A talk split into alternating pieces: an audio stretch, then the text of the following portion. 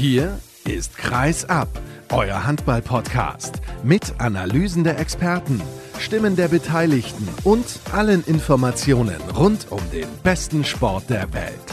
Mit eurem Gastgeber Sascha Staat.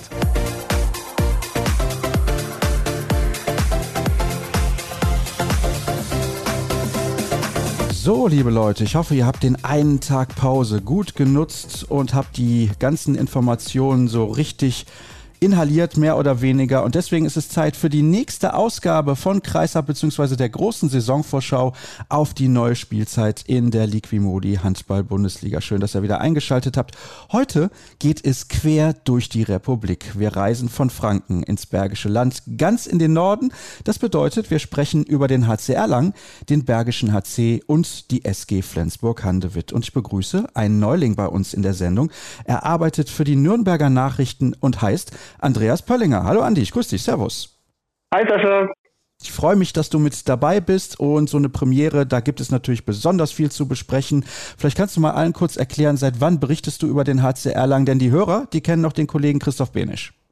Ja, Sascha, seit Jahresbeginn. Das heißt, ich war auch vorab November, Dezember auch schon so ein bisschen zur Einarbeit, möchte ich nennen, mit dabei, habe den Kollegen Sebastian Klose und Peter Schulze-Zachau über die Schulter geschaut, die da auch für die Nürnberger Nachrichten, die Nürnberger Zeitung über den HCE berichtet haben.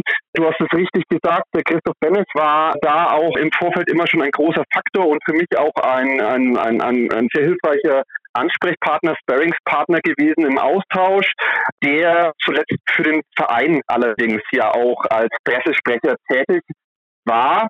Und ja, um es nochmal kurz zu sagen, also seit Jahresbeginn bin ich dabei. Da war ja auch dann im Jahreswechsel ziemlich viel los beim HCE. Ja, das kann man wohl sagen. Also da hat sich einiges getan. Es gab ein paar Abgänge, auch sehr prominente Abgänge. Es gab weniger prominente Neuzugänge. Das ist natürlich dann im Verlaufe unseres Gespräches auch ein Thema. Das ist ja ganz logisch. Und ich möchte, wie ich das bei anderen Vereinen auch schon gemacht habe, mal auf die Ergebnisse der letzten Jahre schauen. Also als man aufgestiegen ist, 2016, ist man im Jahr danach, also im ersten Jahr in der Bundesliga, beziehungsweise es war nicht das erste, aber man ist mal wieder aufgestiegen, ist man Neunter geworden. Das war eine herausragende Platzierung und alle waren waren natürlich in Erlangen enorm zufrieden. Man hatte auch Ambitionen, hat immer wieder sehr prominente Spieler verpflichtet und dann ist man als 13. ins Ziel gekommen, dann nochmal als 9., als 14., als 13. und zuletzt als 12. Allerdings immer mit einem negativen Punkteverhältnis. Und das ist etwas, was ja so ein Gefühl gibt, dass man sich nicht weiterentwickelt beim HCE. Jetzt in der vergangenen Saison waren es 27 zu 41 Zähler, also auch nicht das, was man sich in Franken erwartet hat. Oder siehst du das anders? Ja, ich möchte jetzt vor allem auf die letzte Saison abstellen. Ich teile deine Sicht auf die Gesamtentwicklung, die in der Form sich nicht so nach vorne abbildet. Aber jetzt mit Blick auf die letzte Saison kann man sagen, man hatte immerhin dem Erreichen des Final Four, dem Pokalhalbfinale in Hamburg da gegen Magdeburg, den bis dato größten Erfolg der Vereinsgeschichte. In der Bundesliga, da hast du recht, ist man auf Platz 12 eingelaufen, also da, wo man vielleicht auch irgendwie erwarten, vorhersehen konnte, auch wenn die Ambitionen auch bedingt durch mitunter ja auch oft namhaften Zugängen und einem, einem guten personellen Aufgebot da auch höher sind dass du entsprechend sagen kannst, es ist da zu Ende gegangen, wo man es vermutlich erwarten konnte, mit dem Final Four, aber auch eine eine Entwicklung, Stichwort, ja, wie kommt man voran, wie kommt man weiter, die sich eigentlich ab dem Trainerwechsel, der für viele durchaus überraschend kam, von Michael Haas zu Raul Alonso, aus meiner Sicht und auch dem, wie ich dann entsprechend über die Berichterstattung vermittelt habe, schon auch dargestellt hat und auch vielleicht Mut machen kann für die kommende Saison. Darüber werden wir natürlich gleich auch diskutieren, gar keine Frage. Michael Haas hat im Februar 2020 übernommen als Spielertrainer und er kannte natürlich die Mannschaft sehr, sehr gut. Vielleicht ein bisschen zu gut, hat das dann nicht mehr so richtig gepasst zwischen Spielern, mit denen er noch zusammengespielt hat und mit denen er vielleicht sogar auch ein bisschen dicke war. Vielleicht kannst du das nochmal ein bisschen kurz darlegen, weil ich könnte mir schon vorstellen, dass das nicht einfach gewesen ist. Ich weiß auch, dass generell das Arbeiten in Erlangen, glaube ich, nicht ganz so einfach ist für die Trainer, die dort tätig sind. Und vor allem, es gab ja in den letzten Jahren häufiger mal einen Wechsel auf der Trainerbank in Erlangen. Auch das zieht sich so ein bisschen durch. Mhm. Ja, ich denke, man kann das schon so bestätigen, wie du sagst. Der Michael Haas als, als ja Führungsspieler auch dann in, in Erlangen, der dann auch dort zum Trainer wurde und hat ja da schon auch enorme Verdienste und auch eine, eine unglaubliche Aura gehabt und auch natürlich auch im Umgang mit der Mannschaft, die er dann trainieren musste, auch seine ehemaligen Weggefährten antreiben musste und, und, und weiterentwickeln musste. Und es ist im Rückblick meines Erachtens so, dass die erste Saisonhälfte unter Michael Haas jetzt auch keine wirklich krisenhafte war. Also du hattest da auch einige gute Spiele dabei, einige schlechte dabei, also gefühlt nichts krisenhaftes. Er hat es dann aber allerdings dieses desaströse Spiel kurz vor Silvester in Leipzig das durchaus einem, Offenbarungseid glich.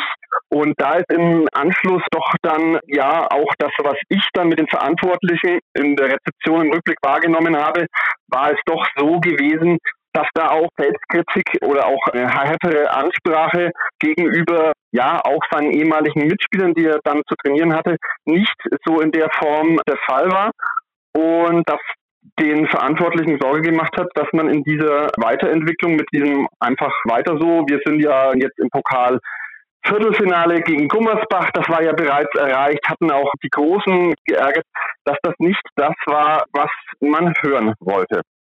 Ja, ich glaube auch, dass dieser Trainerwechsel nochmal einen Schub gegeben hat, um da auf deine Aussage von vorhin nochmal zurückzukommen und dieser Offenbarungseid in Leipzig, das war natürlich auch eine Partie, wo der HCR lang sich desolat präsentiert hat und dann hat man halt mal wieder die Reißlinie gezogen. Allerdings muss man dazu sagen, Raúl Alonso ist natürlich auch ein Trainer, der auf allerhöchstem Niveau schon tätig war. Er war auch hier zu Gast im Interview der Woche in der vergangenen Spielzeit. Und das war, ich weiß nicht, ich glaube, das war vielleicht so im November muss es gewesen sein, haben wir das aufgezeichnet. Im Dezember ist es dann ausgestrahlt worden.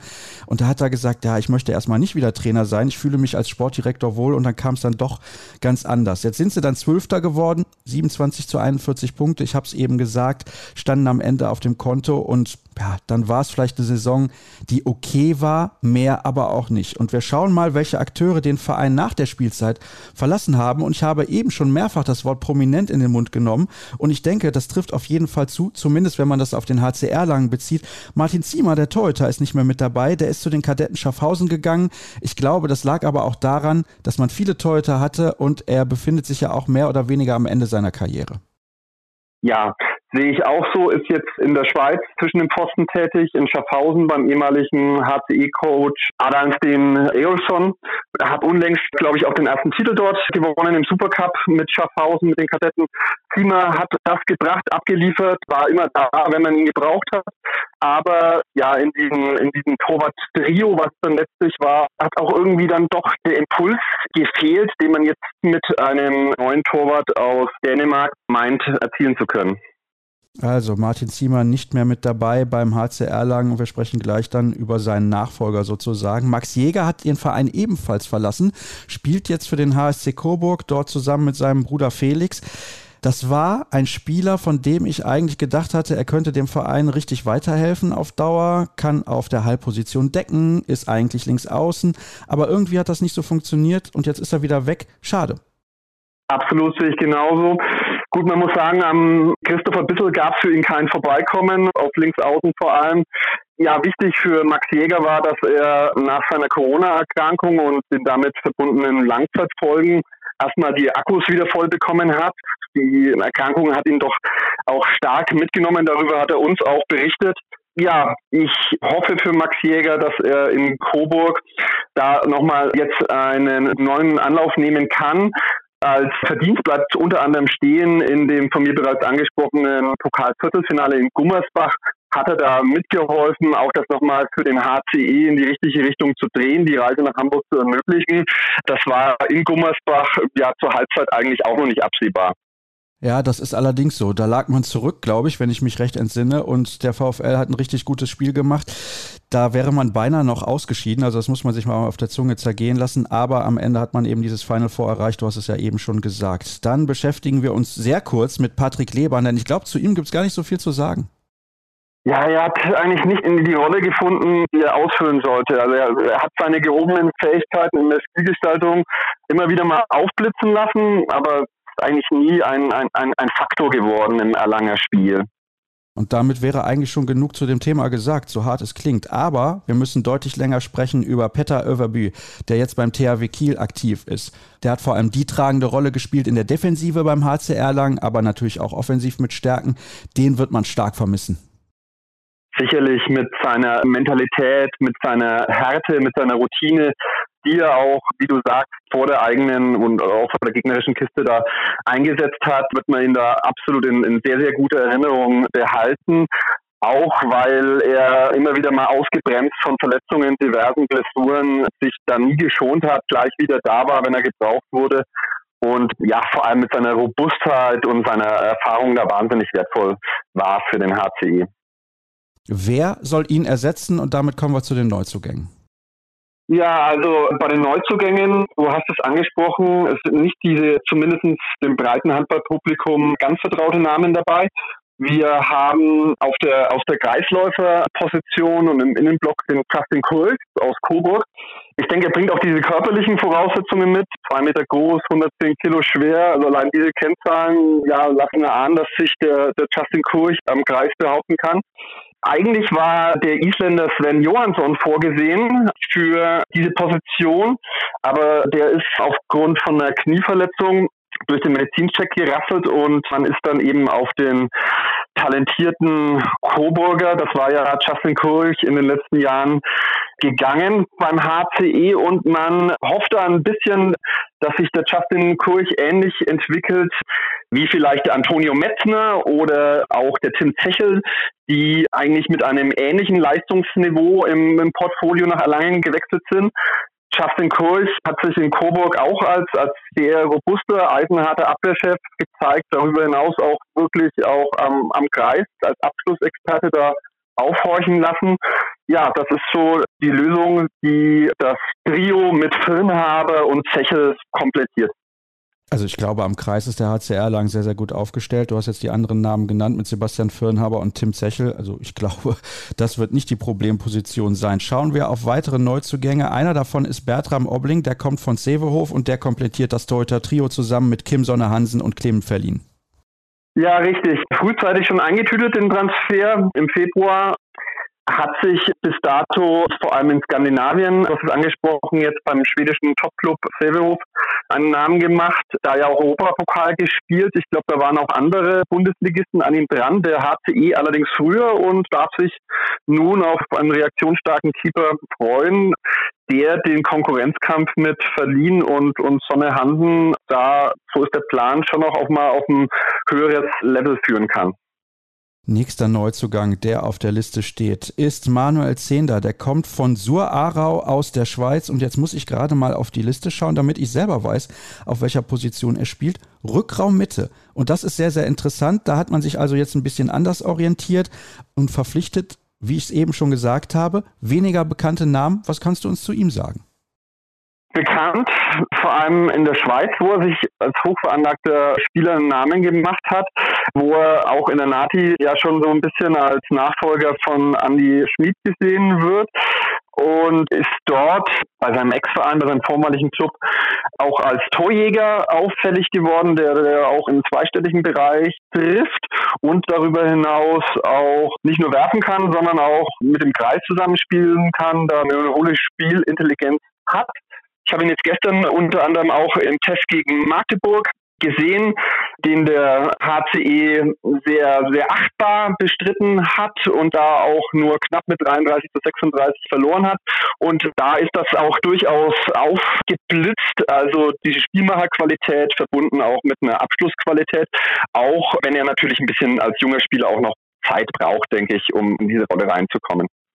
Ja, davon gehe ich auch aus. Da muss ich natürlich auch erstmal an die Gegebenheiten in der Bundesliga gewöhnen. Das ist dann doch ein bisschen was anderes, als in der Schweiz zu spielen, mit allem Respekt in Richtung der Eidgenossen und der Liga dort, gar keine Frage. Dann haben wir noch einen letzten Namen, das ist Lutz Heini, der kommt vom TUS in Lübeck. Ich finde, dort hat er immer sehr, sehr gute Ansätze gezeigt, spielt auf der halblinken Position und das ist auch deswegen interessant, weil man dort sehr breit aufgestellt ist in Erlangen. Man hat natürlich Simon Jepson, der ist die Nummer eins auf der Position, gar keine Frage. Man hat auch noch Steffen Feeth und Nico Nikolai Link, der allerdings vornehmlich in der Abwehr eingesetzt wird. Deswegen schon interessant, dass man da nochmal einen ranholt.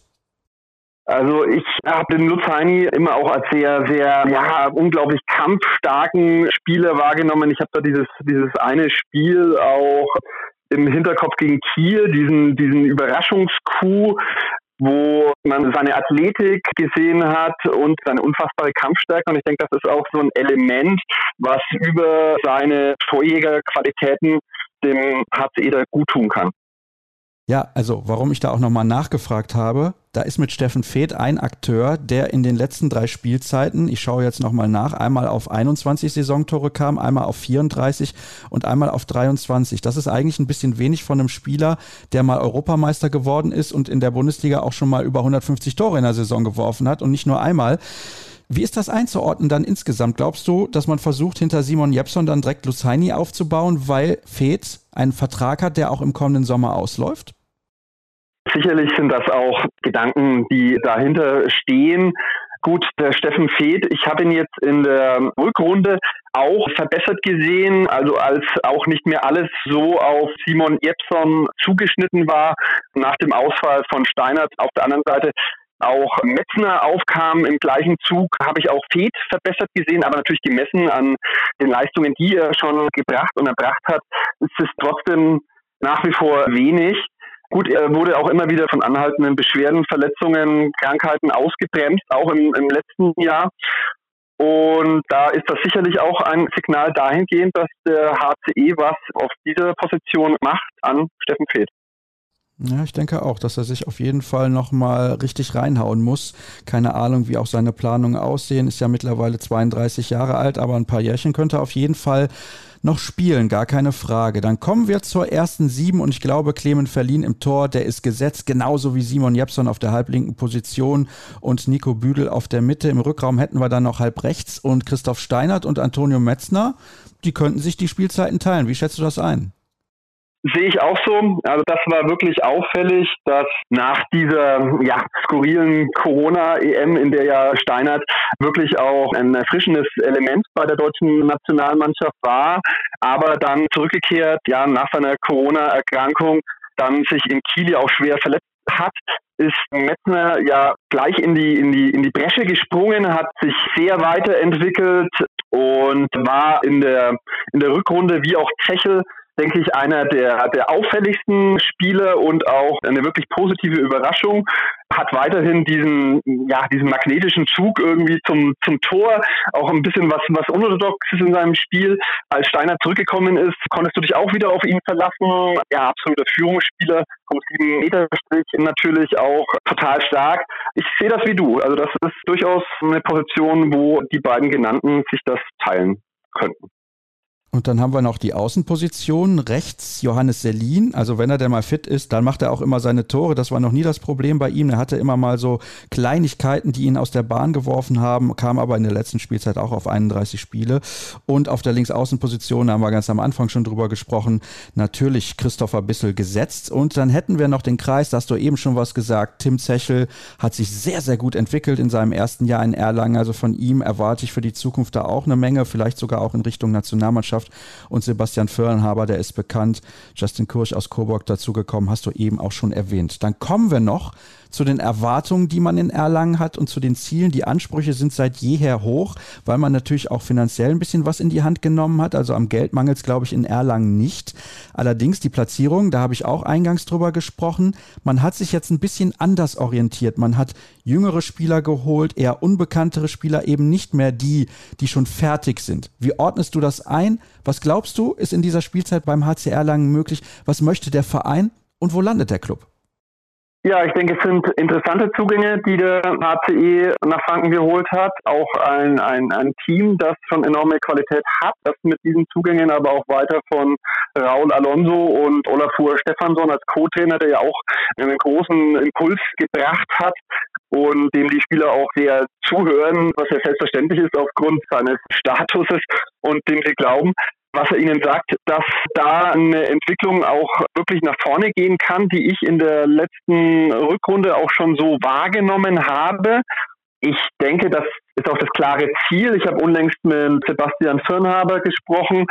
Da sagen sie, ja, sie wollen eine bessere Saison spielen als die letzte. Das ist eine ziemliche Plattitüde, weil man will sich ja natürlich immer weiterentwickeln.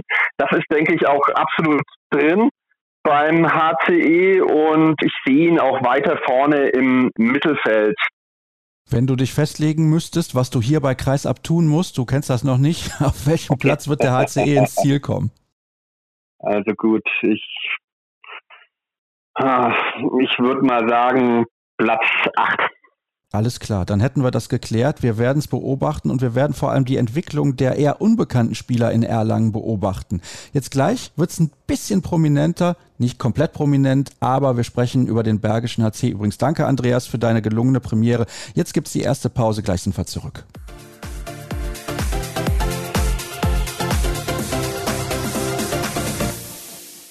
Weiter geht's mit der aktuellen Ausgabe und unserer Saisonvorschau und wir befinden uns jetzt im Bergischen Land. Der BHC ist in den letzten Jahren gefühlt immer auf Platz 12 ins Ziel gekommen. Stimmt so nicht ganz. Einmal 13., einmal 12., einmal 11. Macht im Schnitt Platz 12. Ist man also Durchschnitt? Diese Frage wird unter anderem beantwortet werden in den kommenden Minuten von Thomas Rademacher vom Solinger Tageblatt. Hallo Tom. Ich gebe mir größte Mühe. Hallo. Schön, dass du dabei bist. Und ja, direkt meine Einstiegsfrage. Ist der BHC eine Mannschaft um Platz 12 gewesen in den letzten Jahren, insbesondere in der vergangenen Spielzeit, auf die wir konkret zurückblicken wollen, wo man mit 29 zu 39 Punkten auf Platz 11 ins Ziel gekommen ist? Ja, tatsächlich fand ich, dass der BHC sich in der letzten Saison sogar ein bisschen unter Wert verkauft hat. Wenn man mal guckt, die Rückrunde 18 zu 16 Punkte, das ist gut, aber man hat gegen Mannschaften verloren, wo man in der Vergangenheit eigentlich sagen konnte, okay, der BRC wird die schlagen, weil da eine gewisse Verlässlichkeit da war, dass man gegen die Mannschaften von weiter unten punktet und gegen die Mannschaften von weiter oben eben nicht punktet. Jetzt war es deutlich wilder in der vergangenen Saison und deswegen hat es eben auch etwas teilweise so ernüchternde Ergebnisse gegeben. Dazu gab es zusätzlich eine Phase in der Hinrunde, in der es halt absolut nicht lief, auch natürlich durch Verletzungen initiiert. Aber man hat sich auch so ein bisschen eingegraben und da war dann schon hin und wieder einfach das Gefühl da, okay, der BRC lässt dann doch ein bisschen was liegen und es wäre so im Gesamtergebnis mehr drin gewesen, auch wenn Platz 11 unterm Strich natürlich okay ist. Wir müssen darüber reden, wie es sich ausgewirkt hat, dass Sebastian Hinze bereits im Sommer 2021 angekündigt hat, dass er im Sommer 2022, also jetzt, zu den Rhein-Neckar-Löwen gehen wird. Wir haben auch hier in der Sendung darüber sehr intensiv diskutiert und wir waren eigentlich der Meinung, es wäre besser gewesen, Hinze hätte schon im Vorsommer den Verein verlassen. Jetzt ist man eben in diese letzte gemeinsame Saison gegangen mit dem Wissen, er geht. Wie hat sich das deiner Meinung nach ausgewirkt? Hat es sich überhaupt ausgewirkt? Und natürlich bitte ich dich darum, ein bisschen was zu sagen zu seinem Abgang. Er war zehn Jahre lang das Gesicht und der Trainer des Bergischen HC und hat die Mannschaft in der ersten Liga etabliert in den letzten Jahren. Genau, das ist ja der entscheidende Punkt. Er hat die Mannschaft etabliert, er hat sie sportlich nach vorne gebracht und hat auch dafür gesorgt, dass der BRC diese Spieler holt, die ihn wirklich stärker machen. Also es geht darum, der zum BRC kommt, muss decken können. Das ist das Punktstück, die Deckung. Und in der holt man sich das gute Gefühl für den Rest des Spiels sozusagen. Also das Abwehrtorte-Paket muss immer funktionieren. Und das ist doch in den letzten fünf, sechs Jahren sehr gut gelungen, dass man genau diese Spieler geholt hat, die sich wirklich, ja, auf beiden Seiten des Feldes reinwerfen sozusagen und sich eben ganz toll auch mit dem BRC identifizieren. Und das ist dann vielleicht so ein bisschen ein bisschen die Krux der letzten Saison gewesen, wenn man jetzt als Spieler weiß, okay, mein Trainer, der geht aber nächstes Jahr weg zu den Neckar Löwen. Das passiert natürlich nicht bewusst, aber so ein bisschen, dass vielleicht dieses Gefühl da ist, naja, der Trainer identifiziert sich ja vielleicht nicht mehr absolut hundertprozentig mit dem BRC, obwohl er ja eigentlich derjenige ist, der das immer vorgelebt hat bei, ja, bei, bei den Bergischen. Dass man dann dieses dieses, diesen, diesen, diesen, letzten Kick nicht aus der Mannschaft rauskitzeln konnte, in gewissen Situationen sich wirklich nochmal aus der Krise rauszuziehen. Dass das vielleicht ein bisschen schwieriger war in dem Jahr, als es in den Jahren davor war. Das halte ich für möglich, ist aber ja jetzt ein bisschen müßig darüber zu diskutieren, denn man hat es ja auch, finde ich, dann doch noch vernünftig zu Ende bekommen. Und jetzt beginnt eben eine neue Zeitrechnung. Die beginnt mit einem neuen Trainer logischerweise. Er übernimmt die Position von Hinze, heißt Jamal Naji. Da sprechen wir dann am Ende noch drüber, beziehungsweise im Mittelteil der Sendung, beziehungsweise unserer Aufnahme. So ist es korrekt. Aber wir beschäftigen uns jetzt mit zahlreichen Abgängen, wo wir über Sebastian Hinze, den Trainer, gesprochen haben. Und da gab es auch einige. Jonas Klamer, dritter Torhüter. Und er war so klar der dritte Torhüter, dass wir da gar nicht ins Detail gehen. Das gleiche gilt für Jonas Leppich. Und Emil Hansson war ein kurzfristiger Ersatz auf der Rechtsaußen. Außenposition. Auch da sparen wir uns ins Detail zu gehen. Aber wir müssen sprechen über Maciej Majinski, ein junger Pole, Linkshänder im Rückraum, war unfassbar schnell, war ein sehr, sehr wendiger Spieler mit einem tollen Wackler, aber halt leider auch mit drei Kreuzbandrissen. Ist eine Katastrophe eigentlich, vor allem für ihn persönlich, denn er hat jetzt seine Karriere auch beendet. So ist es mit einer der traurigsten Geschichten des letzten Jahrzehnts beim BRC sozusagen. Ein Spieler, der so viel mitbringt, der auch so viele gute, sehr gute Spiele gemacht hat, der immer wieder durch Kreuzbandrisse dann zurückgeworfen wurde und sich jetzt dann eben schweren Herzens auf Rat der Ärzte dazu durchgerungen hat, seine Handballkarriere zu beenden. Also bitterer geht es nicht und sportlich ist es sowieso ein Riesenverlust. So sieht's aus. Das ist sehr, sehr schade. Und ja, alles Gute für die persönliche Zukunft. Wenn ich das richtig mitbekommen habe, wird er jetzt erstmal in seiner Heimat Polen sein Studium beenden. Dann fassen wir zusammen die Linksaußenposition. Normalerweise gehen wir auf Spieler immer einzeln ein, aber beide Linksaußen haben den Verein verlassen. Jeffrey Boomhauer spielt jetzt in Alsmeer in den Niederlanden in seiner Heimat und Sebastian Damm hat sich der Ahlener SG angeschlossen. Man war auf Linksaußen nicht zufrieden mit den Spielern, die man dort zur Verfügung hatte. Deswegen hat man was geändert. Wie bewertest du das? Das wird auf jeden Fall so gewesen sein. Ich glaube auch, das war schon der Wunsch vor der letzten Saison so, dass man was ändert, hat es dann aber eben noch nicht ja, hingekriegt. Vielleicht auch durchs Vertragswerk bedingt, aber ähm, jetzt beide Spieler, mit denen ich gesprochen hatte, also unsere Zugänge, Tim Notdurft und Noah Bayer, haben eigentlich durchblicken lassen, naja, dass schon die Anfrage da war, ob das vielleicht auch ein Jahr früher ging, aber es war eben bei beiden letztendlich durch einmal Klassenerhalt oder einmal wollte dann vielleicht auch der Verein nicht, war es nicht möglich, den Wechsel schon vorher zu vollziehen. Also hat man noch eine Saison mit Boomhauer und Damm gemacht. Boomhauer ist ja so ein Spieler Licht und Schatten. Das kann mal super sein, aber er war eben auch einer, wenn es mal Licht lief, dann lief es auch wirklich so gar nicht. Ne? Und Sebastian Damm hat eben ein paar Highlight-Spiele gehabt, aber ist letztendlich in der Bundesliga nicht wirklich angekommen. Das muss man dann auch mal so realistisch sagen definitiv in der Bundesliga angekommen. Da müssen wir nicht drüber diskutieren, ist David Schmidt. Der hat den Verein in Richtung Frisch auf Göppingen verlassen. Die Sache bei ihm ist immer, er kann ja mal acht Buden machen, er kann aber auch mal eins von sieben werfen. Wie bewertest du seinen Abgang? Ja, ein Spieler, der polarisiert. Also manche finden ihn sehr gut und manche finden ihn sehr, sehr schlecht. Und es ist eben so, dass es Tage gab, wo er gar nicht funktioniert hat und Tage gab, wo er Spiele für den BRC entscheiden konnte. Ich fand ihn eigentlich eine absolute Bereicherung für den BRC, denn es war ein Spieler, auf den du dich einfach verlassen konntest. Wenn er auf dem Feld war, hat er immer weitergemacht, auch wenn es für ihn persönlich nicht gut lief. Er hat immer weiter versucht, sein Ding durchzuziehen. Das war dann vielleicht manchmal frustrierend, aber wenn man wollte, dass er das nicht tut, dann musste man ihn eben auf die Bank setzen. Also man hat so gesehen gewusst, was man bei David Schmidt bekommt, nur nicht immer, in welcher Qualität man es eben bekommt. Also letztendlich, ich mochte ihn auch, er war sehr reflektiert auch in den Gesprächen immer. Also ich, ja, ich sehe ihn schon mehr als Verlust und fand das auch traurig, als dann die Meldung durchblickerte, dass er zu frisch auf Göppingen geht wobei man ihn adäquat ersetzt hat, da sprechen wir aber gleich drüber. Ebenfalls nicht mehr mit dabei ist Thomas Mirkwa, der hat sich dem THW Kiel angeschlossen und wenn ein Angebot aus Kiel kommt, dann nimmt man das in der Regel an, insbesondere wenn man vorher bei einem Verein unterwegs war, der eher im Mittelfeld sein Zuhause gefunden hat in der Bundesliga. Er hat ein sehr, sehr gutes Duo gebildet mit Christopher Rudak, wie ich finde, sehr ausgeglichen. Ich denke, er hatte leicht die Nase vorne. Ja, sein Abgang, schmerzt er oder nicht?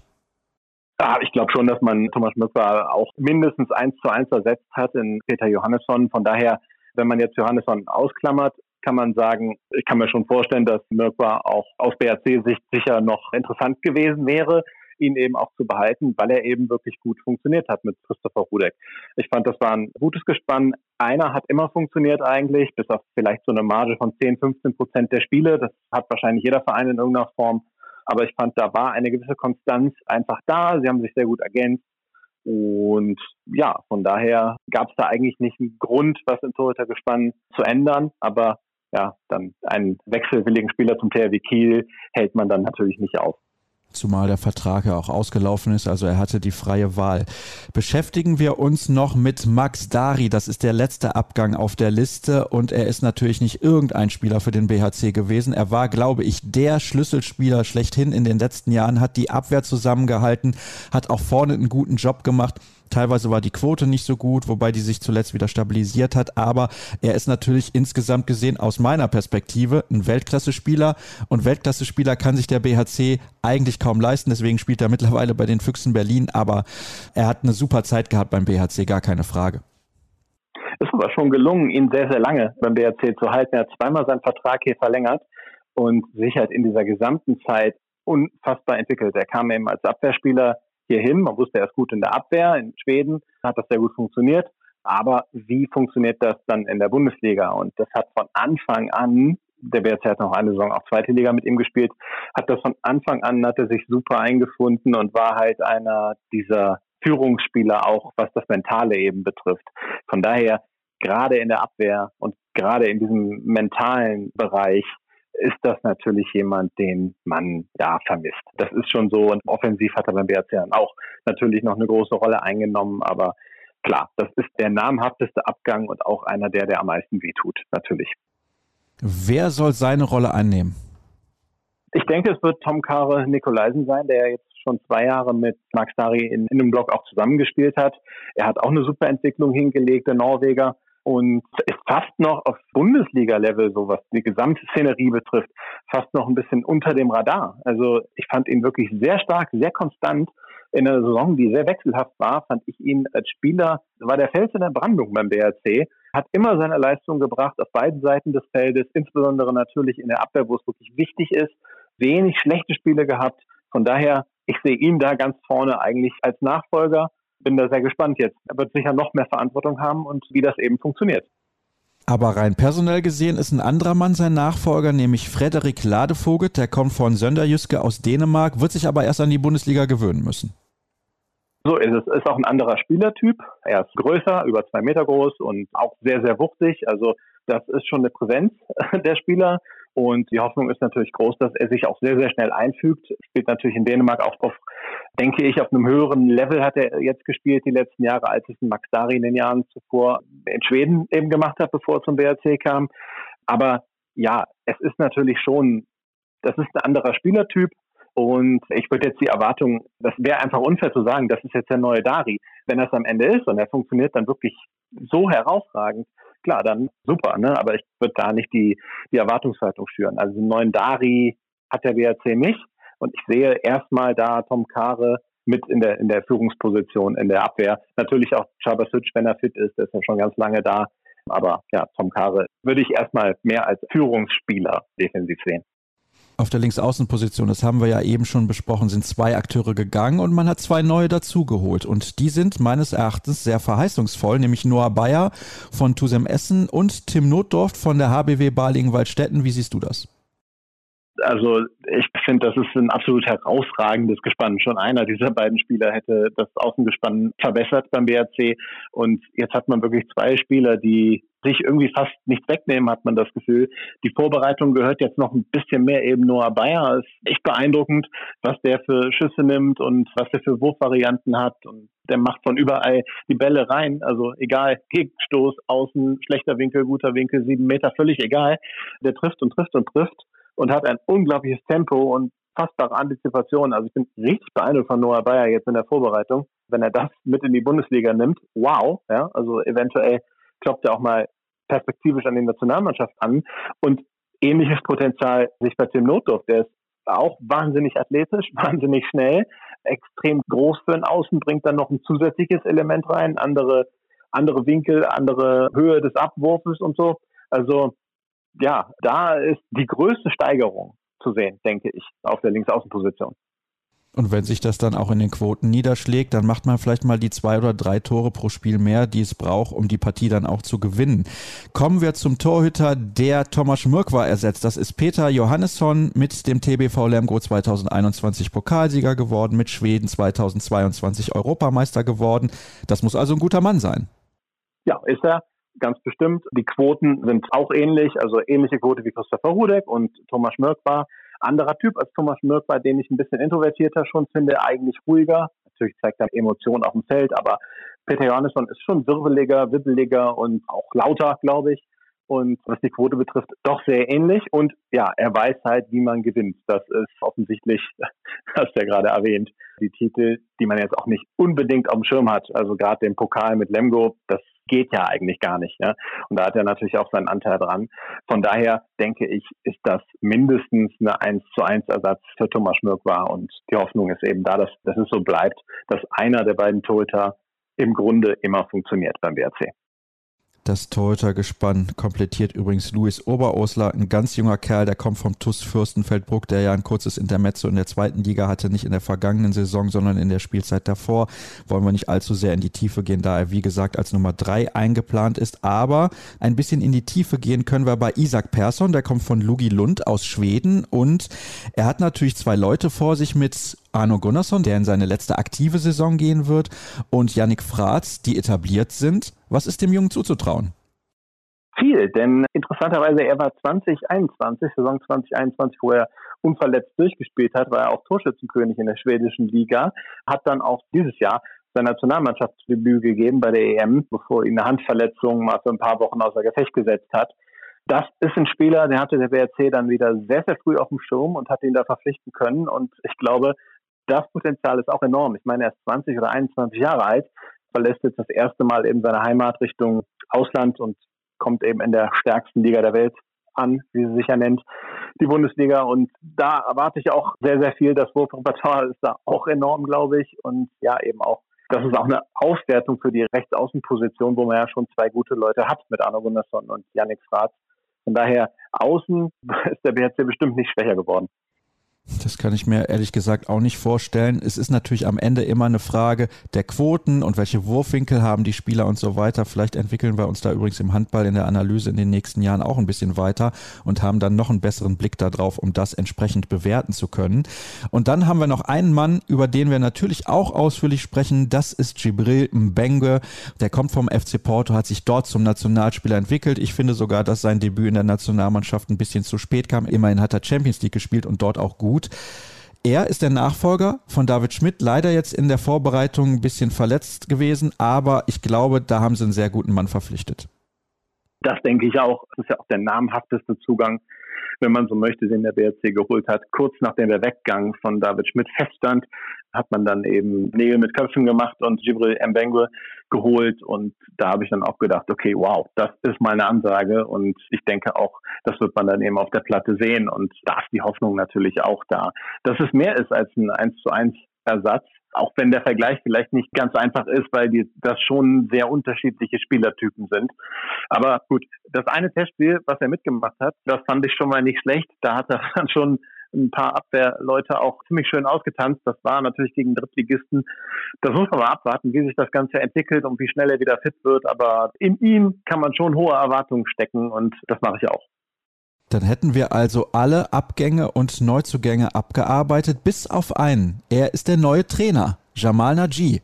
Und er kommt von Tusem Essen, hat dort bereits ein Jahr in der ersten Liga trainiert. Der Tusem ist dann abgestiegen mit einer Mannschaft, die, glaube ich, auch besser in die zweite Liga gepasst hat als in die erste. Aber trotzdem hat er natürlich da ein bisschen was an Erfahrung sammeln können.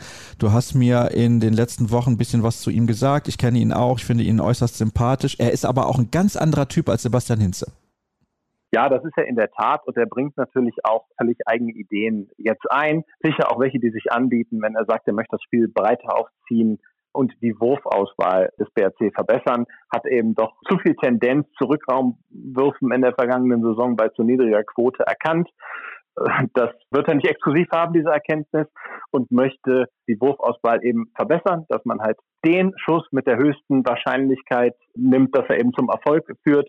Und da führt der Weg natürlich dann auch häufiger über Außen. Auch das ist natürlich irgendwo klar, wenn man sich die Zugänge anguckt, denn man ist ja nun mal auf Außen jetzt wirklich besser besetzt. Und jetzt wird man einfach sehen, wie schnell und wie nachhaltig gelingt es Jamal Naji, das Potenzial seiner neuen Mannschaft auszuschöpfen. Und da bin ich unfassbar gespannt drauf, weil man kann ja auch keine Erwartungshaltung in irgendeiner Form haben. Man kann nicht sagen, der muss das und das erreichen, keine Ahnung, Platz fünf oder was, das ist ja völlig utopisch, Auch wenn man vielleicht von sowas träumen darf oder sowas, das mag ja alles sein, aber ich bin einfach total gespannt, in welche Richtung das geht, weil zuzutrauen ist der Mannschaft einfach viel und dem Trainer mit auch ganz anderen Trainingsmethoden, so wie ich höre eben als Sebastian Hinze, sicher auch. Also er ist auch unheimlich akribisch, wie man so hört.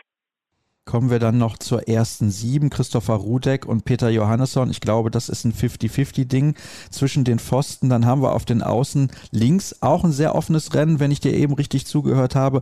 Rechts könnte das ähnlich sein. Ich würde mal behaupten, man geht da vielleicht mit der Erfahrung mit Arno Gunnarsson, dass der in seiner letzten Saison dann nochmal ein bisschen vorangeht. Und dann haben wir einen Rückraum mit Lukas Stutzke, Linus Arneson und höchstwahrscheinlich, wenn er dann wieder topfit ist, Gibril Mbenge und am Kreis Tom Kare Nikolaisen. Stimmst du mir dazu oder gibt es etwas, etwas, was du komplett anders siehst?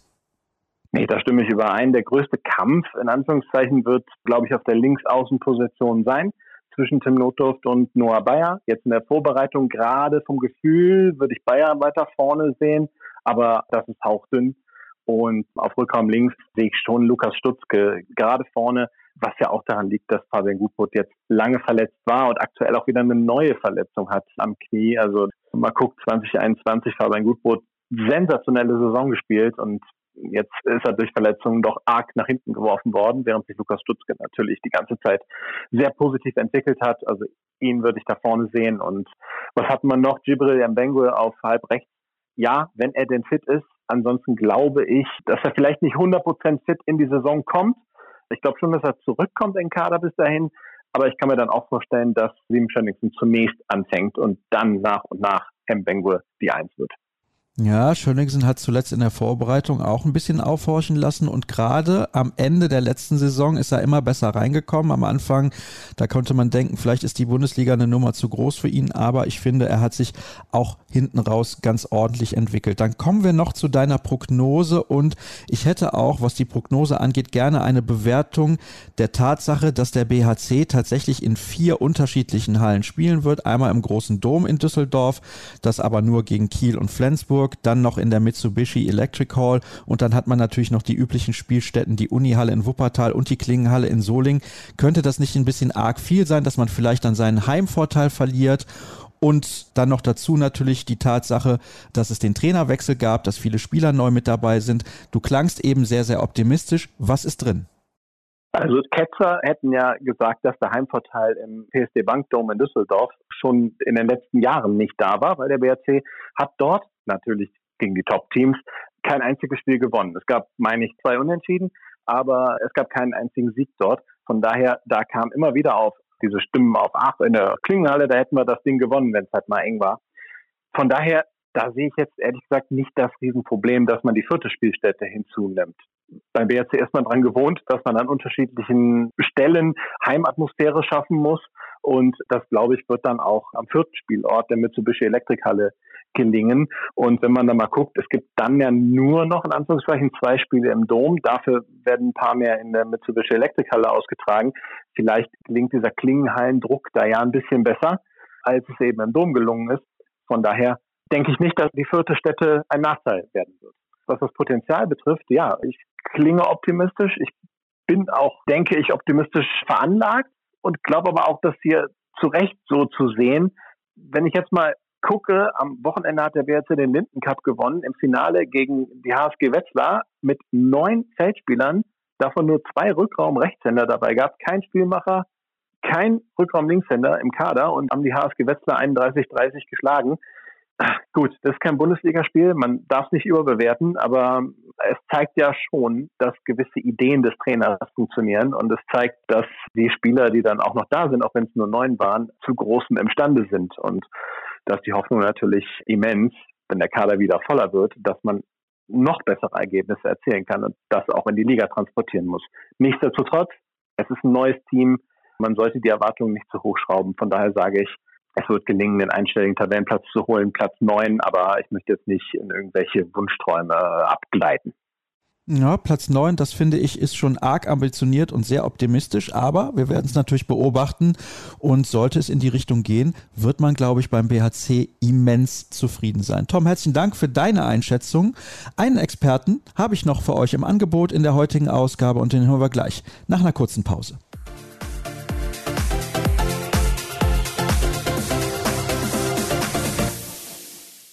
Wir kommen zum Ende der heutigen Sendung und wir sprechen über die SG Flensburg-Handewitt. Deutscher Meister 2018 und 2019 sind sie geworden. Danach kam die SG zweimal als Zweiter ins Ziel und jetzt in der vergangenen Spielzeit als Vierter und damit hat man die Champions League verpasst. Man muss sich also in Flensburg ein wenig umstellen und wie diese Umstellung gelingen kann, das verrät uns in den nächsten Minuten Rufen Möller vom Flensburger AV. Moin, moin. Hallo Sascha, moin. Ich freue mich, mit dir zu sprechen. Der letzte Teil, der war etwas lang mit dem Kollegen Thomas Rademacher, weil es beim BHC so viel zu erzählen gab. Sicherlich gibt es in Flensburg auch jede Menge zu besprechen, allerdings wenige Abgänge und wenige Neuzugänge. Das ist sehr, sehr interessant. Man setzt also weiterhin auf sehr viel Kontinuität. Aber wir blicken zurück in diese letzte Spielzeit. 50 zu 18 Punkte. Man hat sich ein paar Unentschieden erlaubt, die man sich wahrscheinlich hätte sparen können. Es waren auch Niederlagen dabei, die man sich hätte sparen können. Was war die Ursache dafür, dass es nur in Anführungsstrichen der vierte Platz geworden ist? Ja, ich glaube, in aller Linie muss man da natürlich das, das Verletzungspech oder, oder die vielen Verletzungen anführen. Die Mannschaft hat ja zu keinem Zeitpunkt der Saison stand der komplette Kader zur Verfügung und es waren ja immer ja, Schwergewichte, sage ich mal, die, die ausgefallen sind, sprich, sprich Stammspieler. Und das hatte dann natürlich zur Folge, dass wenige andere Spieler, die die ganze Last der vielen Spiele alleine schultern mussten was sich dann wiederum bei diesen wenigen Spielern in diesen Spitz-auf-Knopf-Spielen auch, auch bemerkbar gemacht hat, wo man dann eben hier und da mal hat einen Punkt liegen lassen oder auch, wie du sagtest, schon Spiele verloren hat, die man in der Vergangenheit, in den Meisterjahren dann doch immer noch gewonnen hat. Glaubst du, es war im Vorfeld allerdings ein Problem, dass man vielleicht die Belastung nicht ausreichend genug verteilt hat? Oder war es einfach ein Teufelskreis, aus dem Mike Machulla nicht mehr rausgekommen ist? Naja, ich glaube beides. Also gucken wir mal auf das Beispiel der Kreisläufer. Da war es ja so, dass mit Johannes Goller, Simon Halt und Anton Linskog, da standen eigentlich alle drei die ganze Saison über zur Verfügung. Und dort haben trotzdem fast immer Johannes Goller und Simon Halt gespielt. Dann kann man natürlich diskutieren, okay, muss man denen nicht auch mal eine Pause geben? Warum hat Linskog nicht ein bisschen mehr gespielt? Und da hat der Trainer sicherlich immer seine Gründe für. Trotzdem kann man da sagen, gut, da hätte er ein bisschen mehr verteilen können, aber nehmen wir mal die Rückraumspieler, da hatte er gar keine Möglichkeiten irgendwie zu verteilen, weil ihm fehlten einfach immer Rückraumspieler. So und wenn ich keine habe, dann kann ich auch nichts verteilen. Und ein Kreisläufer in Rückraum stellen, ja, wird auch nicht oft funktionieren. Also das war so ein bisschen was von beiden. Es war natürlich Pech, dass sich dann, ich sag mal, kein Kreisläufer verletzt hat, den man in dem Moment hätte ersetzen können. Aber hier und da hätte man sicherlich auch ein bisschen gegensteuern können. Das sind so Punkte, die Mike Machulla in seiner Saisonanalyse auch ja, selbstkritisch festgestellt hat. Und er sagt da, oder hat jetzt in der Vorbereitung relativ offen gesagt, diese Themen muss er auch angehen. Und da sei er selber gespannt, wie er als Trainer damit umgehen kann, weil er macht auch kein Hehl daraus. Er ist jemand, der schon auf, ich sag mal, eine Stammformation oder, oder eine eingespielte Startformation setzt, es ist dann auch relativ schwierig, in seine Mannschaft reinzukommen. Das muss man auch, auch bedenken. Jetzt gibt es natürlich eine große Veränderung. Ich habe es eben schon angesprochen. Die SG ist nicht in der Champions League mit dabei. Das heißt, da ändert sich was, was die Belastung angeht. Da kommen wir aber gleich zu. Lass uns über die wirklich wenigen Abgänge sprechen. Es sind aber sehr, sehr namhafte, zumindest zwei. Fangen wir vielleicht mit dem an, der am wenigsten prominent ist. Marius Steinhauser, vierfacher deutscher Meister, damals zweimal mit den Rhein-Neckar-Löwen Meister geworden, kam dann nach Flensburg, ist zweimal dort deutscher Meister geworden und war immer ein sehr zuverlässiger und solider Backup. Ja, absolut, genau. Hast du super zusammengefasst. Das war er auch hier. Letztendlich war es aber so, dass er in, in den Jahren, die er hier in Flensburg gespielt hat, trotzdem nie so ganz an Lasse Swan vorbeigekommen ist. Es gab mal eine Saison, da, da fiel der Däne fast so ein Halbjahr aus. Da hat Steinhauser natürlich die ganze Zeit gespielt und hat es auch gut gemacht. Und das war ja sicherlich irgendwann mal so sein Ziel, den Oldie abzulösen.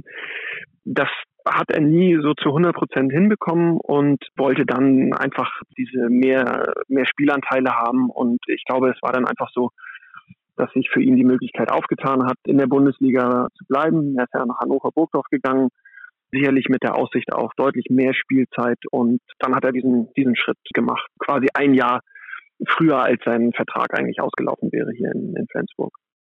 Das ist sicherlich sehr, sehr interessant, dass er das ein Jahr vor Vertragsende gemacht hat. Ich glaube aber, Hannover ist ein sehr, sehr guter Verein für ihn, ist zumindest meine persönliche Meinung. Den zweiten Namen, den du gerade genannt hast, Lasse Swan, ist natürlich derjenige, den er dann vertreten hat, wenn Swan mal eine Pause gebraucht hat oder, wie du eben gesagt hast, länger verletzt ausgefallen ist. Er ist eine absolute Vereinslegende. Er ist generell eine absolute Handballlegende. Ich will gar nicht auf die ganzen Titel eingehen, die er alle gewonnen hat. Vielleicht kannst du ein bisschen mehr beschreiben, was er für die SG Flensburg-Handewitt für eine Bedeutung hat. Denn es ist nicht das erste Mal in den letzten Jahren, dass man jemanden ersetzen muss, der wirklich ja, eine Ikone ist bei der SG. Ja, genau. Er hat ja nicht nur sportlich als einer der, der besten Rechtsaußen überhaupt immer überzeugt. Er war die letzten Jahre Kapitän dieser Mannschaft. Und er hat 14 Jahre hier in Flensburg gespielt. Das haben vor ihm nur Leute wie Jan Holpert, Lars Christiansen gemacht. Das heißt, er hat ja eine enorme Erfahrung, einen, einen Erfahrungsschatz gehabt, auch ja, wie dieser Verein funktioniert, wie, wie diese ganze Kultur hier bei der SG funktioniert. Das konnte er immer, immer weitergeben an, an neue Spieler, an junge Spieler, die gekommen sind. Und das hat, glaube ich, auch ganz, ganz viel Bedeutung gehabt, die man sicherlich jetzt erst, oder das wird man jetzt erst feststellen, wo er nicht mehr da ist, was das alles bedeutet hat. Klar, das Sportliche ist immer das eine, aber da holst du neue, gute Spieler, Johann Hansen, wird ihn jetzt ersetzen. Der wird sicherlich sportlich das irgendwann auf seine Art und Weise ausfüllen können. Ja, aber dieses neben dem Platz, das hat ganz, ganz viel Bedeutung. Und dazu kommt dann auch noch, dass Lasse ein Spieler war, der ja, glaube ich, so vom, vom Kopf einfach wichtig für, für die Mannschaft war. Er hat sich ja als Mentaltrainer auch ausbilden lassen und, und arbeitet jetzt als Mentaltrainer. Da hat er auch sehr, sehr viel Input sei es in, in Einzelgesprächen oder in Gesprächen mit dem Trainer oder dann auch für die Gruppe, für die Mannschaft geben können. Und das ist, glaube ich, auch ganz, ganz wichtig oder darf man nicht, nicht außer Acht lassen. Und wir haben noch einen weiteren Abgang, auch sehr prominent. Hampus Wanne geht zum FC Barcelona. Jetzt frage ich mich ja, ist er als ganz, ganz junger Kerl zur SG Flensburg-Handewitt gekommen und diejenigen, die regelmäßig bei mir reinhören, beziehungsweise hier bei Kreisab, die wissen ganz genau, ich mag das, wenn Spieler vereinstreu sind. Also so ein Lasse Swan, das finde ich überragend. Hat in der Bundesliga nur für Flensburg gespielt, absolute Legende und so weiter und so fort, sind natürlich auch Ausnahmeerscheinungen. Warum glaubst du, hat sich Hampus Wanne jetzt für diesen Weg entschieden, zum FC Barcelona zu gehen und hat gesagt, nee, ich verzichte quasi darauf, in Flensburg zu einer absoluten Ikone zu werden. Denn er hätte ja auch sagen können, ich spiele jetzt nur noch in Flensburg, bis ich vielleicht mal wieder nach Schweden gehe oder bis ich auch aufhöre. Und dann hätten sie ihm genauso ein Denkmal dahingestellt, wie bei Lars Christiansen oder bei anderen Spielern, wie beispielsweise Lasse Swan. Warum ist er diesen Weg gegangen? Ja, das kann ich begründen, aber vielleicht vorweg einmal, ich glaube und ich finde, dass Hampus Wanne auf der gleichen Stufe steht wie diese Spieler Lars Christiansen und Co., Lasse Swan und Holger Glandorf, die jetzt ja gerade in, in, die Hall of Fame aufgenommen worden sind. Denn wenn man sich das mal anschaut, Hampus Wanne hat neun Jahre bei der SG gespielt. Da kann man, glaube ich, auch von Vereinstreue sprechen. Er wechselt nicht in der Bundesliga. Das spricht dann ja auch für ihn, dass er sagt, nee, wenn ich woanders hingehe, dann nicht nach Kiel oder nach Magdeburg, sondern dann gehe ich ins Ausland. Er hat das selber sehr schön begründet, finde ich. Er hat gesagt, er hat für sich das Gefühl, dass er hier in Flensburg fertig ist. Und das kann man auch verstehen. Er ist als junger Kerl hierher gekommen, hat hier die Chance bekommen. Er war ein, ein Nobody, hat bei einem schwedischen Zweitligist gespielt, als Lubomir Vranjes ihn damals geholt hat. Er hat dann drei Jahre lang geduldig auf der Bank gesessen, bis er seine Chance bekommen hat. Und hat sich dann ja enorm entwickelt. In den letzten zwei, drei Jahren ist Hampus Wanne sicherlich international einer der besten Linksaußen der Welt geworden. Und diese Entwicklung hat er bei der SG vollzogen, hat die hier quasi auch abgeschlossen. Und dann darf man, glaube ich, bei einem Schweden nicht vergessen, es gibt ja immer so Vereine, die sind in bestimmten Ländern so das Nonplusultra, wo man noch hingehen kann. Und wenn du dir mal so die Geschichte anguckst, ganz große Schweden, natürlich der THW Kiel, aber Barcelona gehört auch zu diesen Vereinen, wo große schwedische Namen gespielt haben. Und Barcelona hat eine riesen Anziehungskraft auf, auf schwedische Spieler. Und ich glaube, das war auch noch so ein Grund für ihn zu sagen, okay, wenn ich noch mal irgendwo hingehe, wenn ich noch eine Nummer möchte, die noch größer ist als das, was ich hier bei der SG hatte oder erlebt habe, dann ist es Barcelona. Und darum ist dieser Schritt eigentlich nur logisch für mich. Und ja, wie eingangs gesagt, ich glaube, Campus Wanne ist hier bei den Fans und dem Umfeld der SG genauso angesehen wie diese anderen Legenden, auch mit seinen in Anführungszeichen nur neun Jahren äh, Vereinstreu, was ja auch enorm lang ist. Ja, das möchte ich auch nicht irgendwie falsch verstanden haben, um Gottes Willen. Ich möchte das auch nicht schlecht machen. Ist auch nicht so, dass ich es gar nicht nachvollziehen könnte, um Gottes Willen. Er hat ja nun mal auch mit der SG sämtliche Titel mehr oder weniger schon gewonnen. Also ich muss gerade nochmal nachschauen. Deutscher Meister ist er zweimal geworden, das wissen wir ja. Er hat den DAB-Pokal gewonnen, den Supercup, gut, der ist nicht so wichtig. Und er hat halt auch die Champions League gewonnen. Also er kann eigentlich, was die Vereinstitel angeht, mit der SG nichts mehr erreichen. Das ist halt auch so ein Punkt.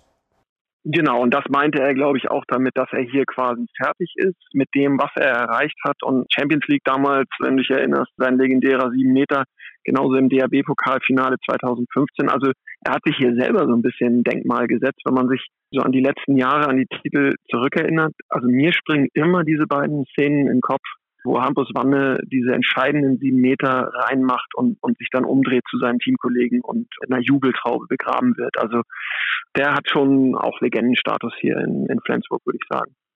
Dann lass es mich ein bisschen anders formulieren. Neun Jahre Flensburg sind überragend. sag mal, ist ein Außen. 15 Jahre Flensburg wären unfassbar gewesen. Hätte er machen können. Der Weg FC Barcelona ist auch in Ordnung.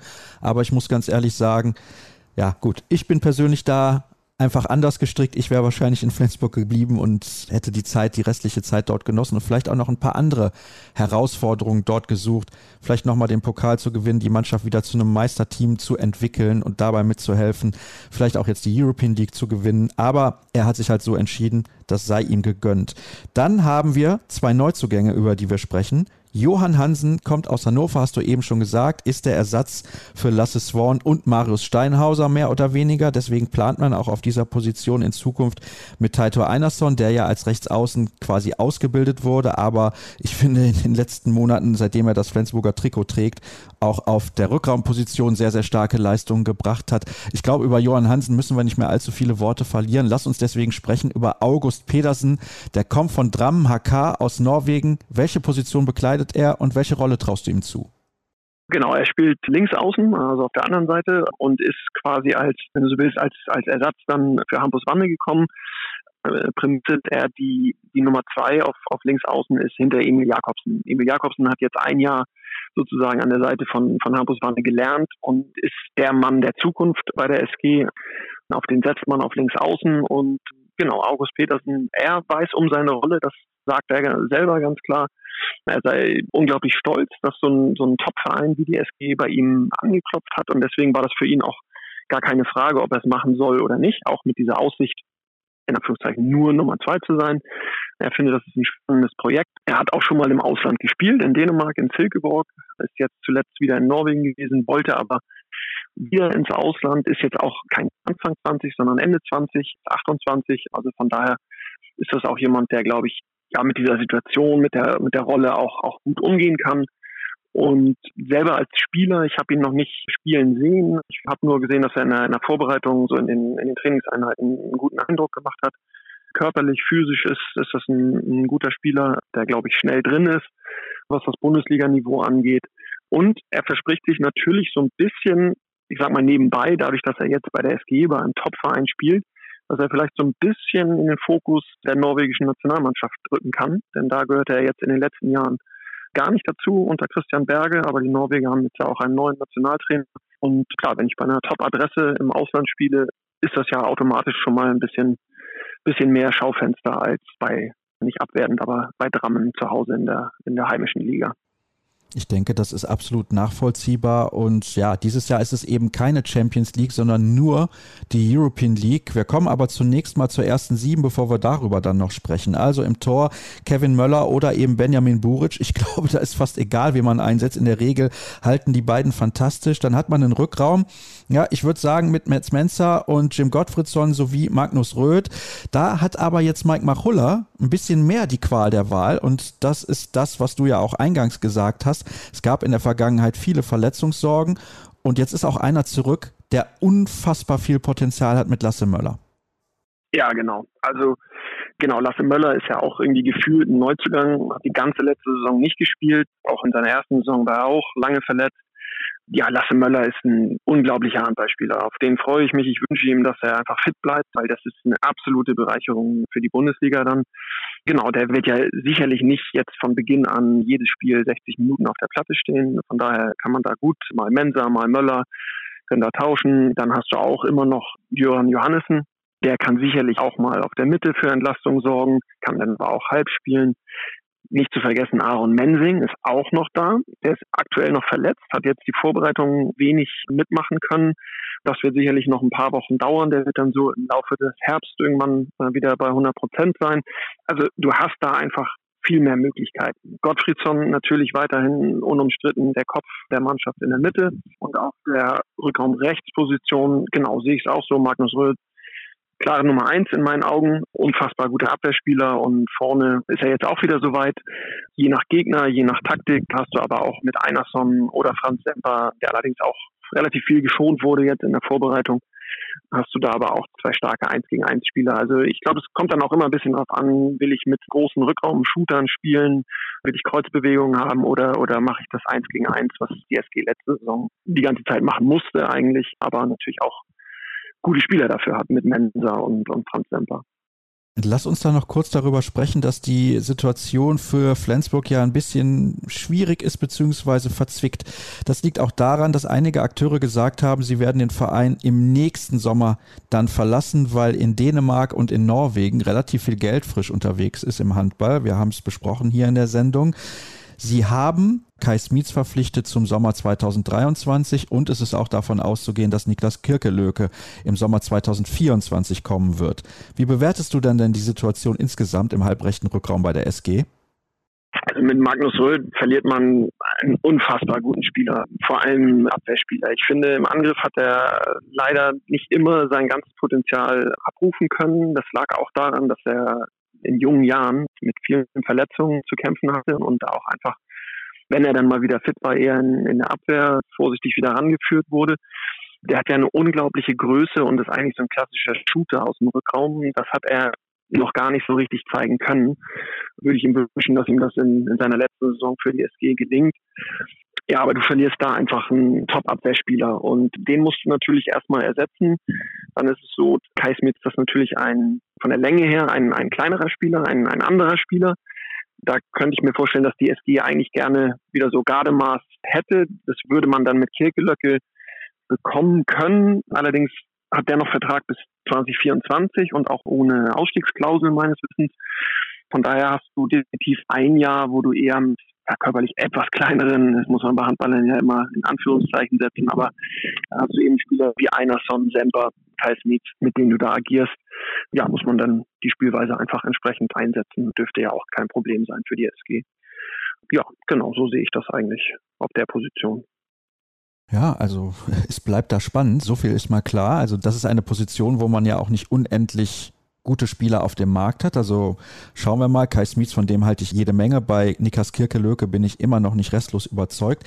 Auf den Außenpositionen übrigens, was das angeht, Emil Jakobsen und Johann Hansen gesetzt und am Kreis sowieso Johannes Goller. Er ist ja auch der neue Kapitän und ja, er begeistert mich komplett auch allein mit seiner Art und Weise, wie er vorangeht. Und er hat sich in den letzten Jahren diese Position ja auch hart erarbeitet, ist mittlerweile auch Kapitän der Nationalmannschaft. Also ja, zu ihm muss man eigentlich nicht weiter was sagen. Wie siehst du das, dass er jetzt der Kapitän ist? Eigentlich nur die logische Konsequenz.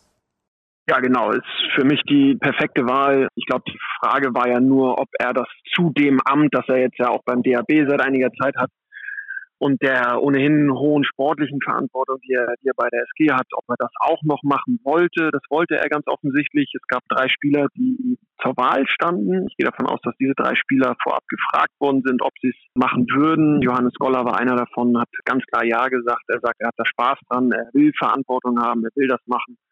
Ja, und freut sich jetzt über über das Vertrauen, was ihm seine, seine Mitspieler geschenkt haben. Für uns hier bei Flensburg Wies war es auch ganz schön. Wir hatten ein paar Tage vorher mit ihm ein Fotoshooting, haben ihn als unseren Titelheld für unsere jährliche Sonderbeilage auserkoren und das passte dann natürlich wie die Faust aufs Auge, als wir die Nachricht bekamen, dass er auch Kapitän wird. Also von daher alles richtig gemacht, würde ich sagen. Ja, Glückwunsch dazu, das hat also gepasst. Es war ja auch ein bisschen absehbar, aber trotzdem ist das natürlich eine nette Anekdote. Dann kommen wir zu deiner Prognose. Ich meine, die Ziele sind ja klar. Man will wahrscheinlich wieder in die Champions League, auch wenn man sich in Flensburg gerne zurückhält, was die konkreten Ziele angeht. Trotzdem glaube ich, mit diesem Kader muss das das Ziel sein, insbesondere weil, und jetzt komme ich wieder auf das zurück, was ich eingangs gesagt hatte, dass man ja nur in Anführungsstrichen in der European League unterwegs ist. Und das bedeutet, man hat einige Wochen mehr keine Doppelbelastung. Und ich glaube, dass sich das auf diesen Kader immens auswirken wird. Was glaubst du? Ist das tatsächlich so? Und wo landet die SG am Ende? Ja, das glaube ich auch. Also es muss sich ja eigentlich irgendwie auswirken. Na klar kann man auch sagen, gut, sie kannten diesen Rhythmus, mal alle drei, vier Tage zu spielen, aber ja, man hat ja letzte Saison gesehen, dass das über dem Limit war. Also von daher genau, würde ich unterschreiben, dass das sich positiv bemerkbar machen. Und wenn sie es tatsächlich hinbekommen oder, oder wenn es so ist, dass der Kader größtenteils ohne schwere Verletzungen durch die Saison kommt, dann glaube ich auch, dass die SG bis zum Ende um die Meisterschaft mitspielen wird. Und du fragst mich ja eh gleich nach einem konkreten Tipp. Ich sage, sie werden Zweiter und kehren so den ja, jetzt war es gerade ein bisschen windig in Flensburg, aber du bist ja auch im hohen Norden unterwegs. Also für alle, die es akustisch nicht verstanden haben, Rufen geht vom zweiten Platz aus und der Rückkehr in die Champions League. Das wird auf jeden Fall sehr, sehr interessant werden. Flensburg eben nicht mit dieser Belastung in der Königsklasse mit dabei zu sein. Kiel und Magdeburg auf jeden Fall. Kiel kennt das, Magdeburg lange nicht mehr, auch wenn sie in der European League in den letzten Jahren immer sehr weit gekommen sind. Ja, also das wird extrem interessant werden und extrem interessant wird es wahrscheinlich auch in unserer nächsten Ausgabe. Die kommt in zwei Tagen, denn mit der heutigen sind wir jetzt durch. Vielen Dank, dass ihr mit dabei gewesen seid. Es ist mal wieder sehr, sehr lang geworden, aber so ist das eben und ansonsten soll es das gewesen sein für den Moment. Alle weiteren Informationen bekommt ihr bei facebook.com slash kreisab, bei Twitter at kreisab sowie bei Instagram unter dem Hashtag und Accountnamen kreisab. Danke für eure Zeit und wir hören uns wieder. Tschüss.